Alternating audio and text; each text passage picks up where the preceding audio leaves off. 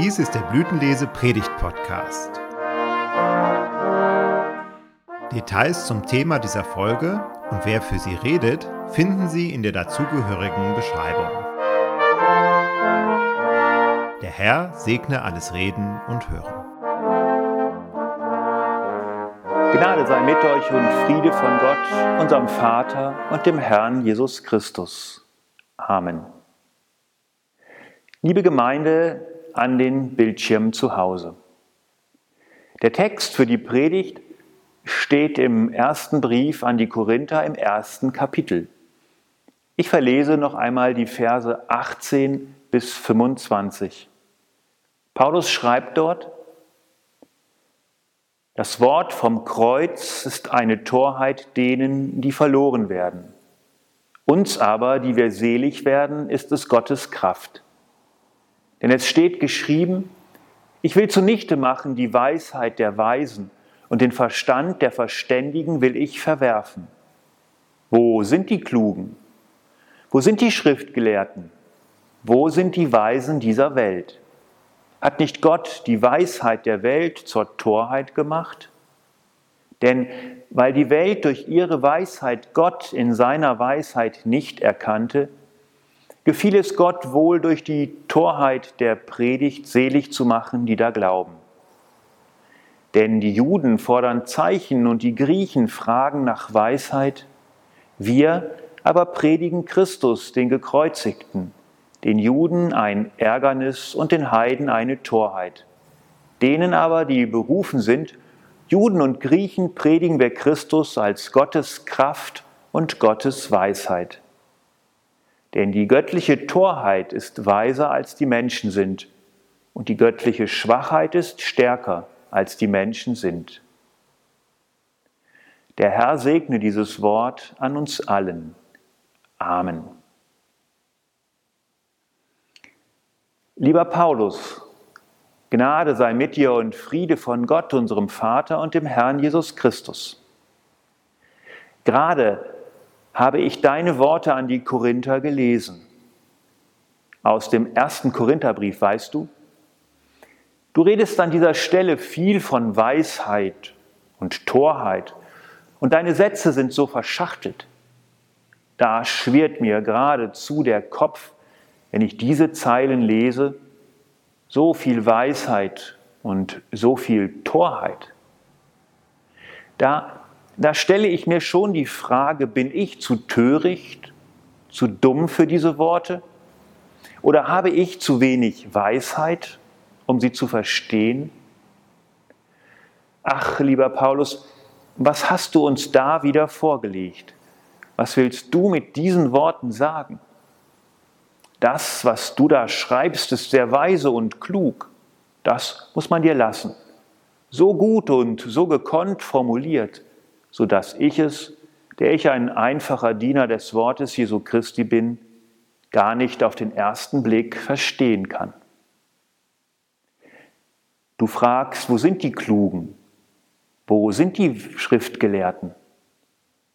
Und du bist doch beides selbst, klug und ein ehemaliger Schriftgelehrter, einer, der sich in der heiligen Schrift gut auskennt, einer, der genau weiß, wie er wann, wem, was sagen und schreiben muss, damit die frohe Botschaft ankommt, ins Herz treffen kann und der Glaube durch die Worte der Predigt geweckt wird.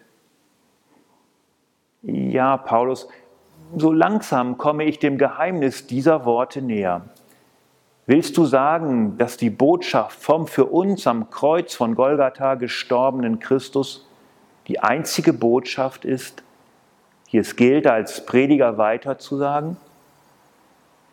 Nichts darf daneben und dagegen stehen, keine Weisheit und Klugheit, keine Gesetzlichkeiten, kein sich klammern an Personen, die man bewundert und denen man folgt, weil sie besonders klug über den christlichen Glauben reden können.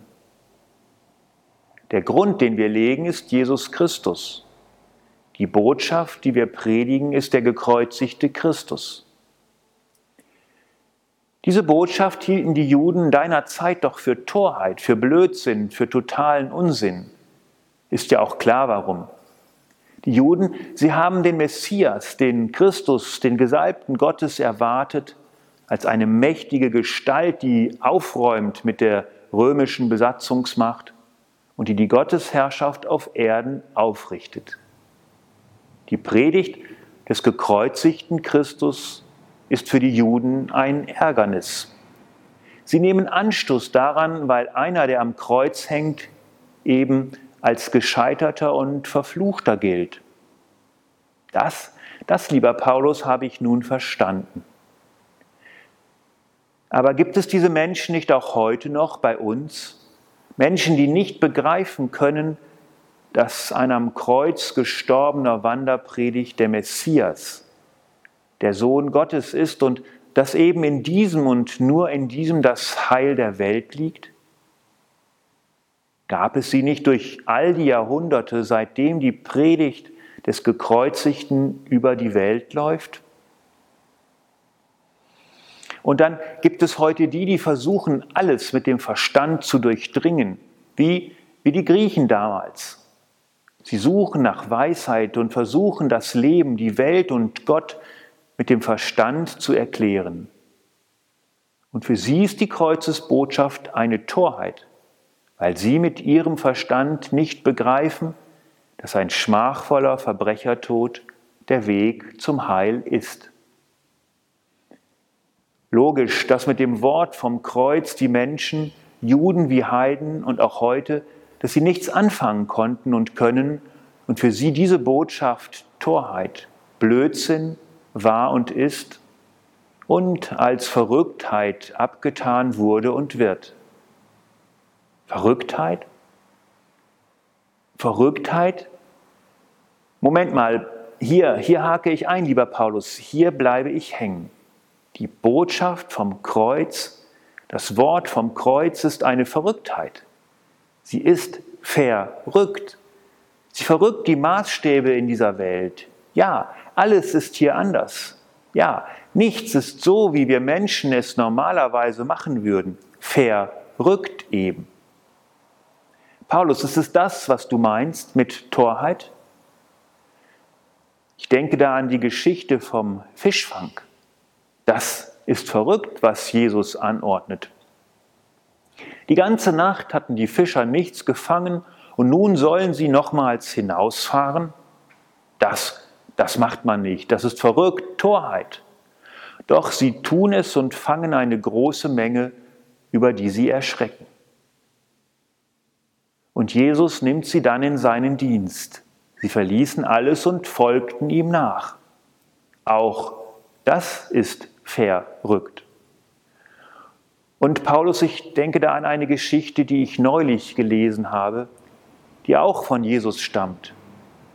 Der Hirte, der 99 Schafe zurücklässt, nur um das eine Schaf, das er verloren hat, zu suchen. Auch das ist nicht zu verstehen.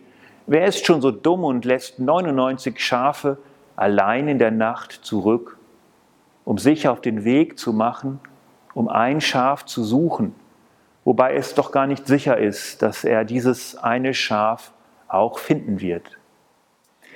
Sicher ist dagegen, dass die 99 Schafe der Gefahr ausgesetzt werden, von Wölfen gerissen und von Viehdieben geklaut zu werden. Die Maßstäbe sind verrückt. Bei Gott ist alles anders. Gott nimmt die Sünder an. Jesus ist mit ihnen. Dort, wo die Gesellschaft ausgrenzt, da nimmt Jesus die Menschen an. Da geht er zu ihnen hin. Da lädt er sie ein. Und du, lieber Paulus, bist doch auch ein lebendiges Zeugnis der verrückten Maßstäbe Gottes. Einen, der die ersten Christen verfolgt, macht Jesus zum Prediger des Evangeliums. Und schon im Alten Testament hören wir von verrückten Dingen. Abraham, der nur auf Gottes Verheißung hin sein Vaterland verlässt, loszieht, weil er dem vertraut, dem glaubt, was Gott ihm gesagt hat. Und wir Menschen, was machen wir? Wie geht es in unserem Leben weiter, wenn wir diese biblischen Geschichten hören, das hören, was Jesus erzählt und gelebt hat, wenn wir das bedenken? Sind wir da nicht doch auf der Seite des Sohnes, der nicht verstehen kann, dass der Vater den Bruder wieder aufnimmt? Den Bruder, der sein ganzes Erbe verprasst hat? Unser Denken ist da nicht von Barmherzigkeit bestimmt. Und doch, doch kommt eine Ahnung in mir auf, wie es sein kann, was Jesus meint. Wie anders wäre das Zusammenleben unter uns Menschen, in der Familie, in der Gemeinde, in der Welt, wenn wir nach den verrückten Maßstäben Gottes handelten, zumindest es versuchen würden. Seid barmherzig, wie auch euer Vater barmherzig ist, ruft Jesus uns zu. Aber leider sind in unseren Gedanken und Herzen oft genug zu viele Balken, die die Liebe zum Nächsten und zum dreieinigen Gott nicht Gestalt gewinnen lassen, die es nicht möglich machen, vorbehaltlos, ohne Wenn und Aber zu lieben, so wie Gott uns in Jesus Christus geliebt hat. Wie in einem Brennglas ist diese Liebe Gottes zu uns Menschen zusammengefasst in dem Wort vom Kreuz, das Torheit ist für die Welt. Aber es ist die Torheit Gottes, die in dem Wort vom Kreuz, die in der Predigt vom Gekreuzigten sichtbar wird und den Menschen, die daran glauben, Kraft gibt. Denn es ist die Torheit Gottes, die allein meinen Glauben an diesen Herrn haben will, die mich nicht nach Verdiensten fragt, sondern die nur das eine wissen will. Vertraust du Jesus Christus? Hast du mich lieb?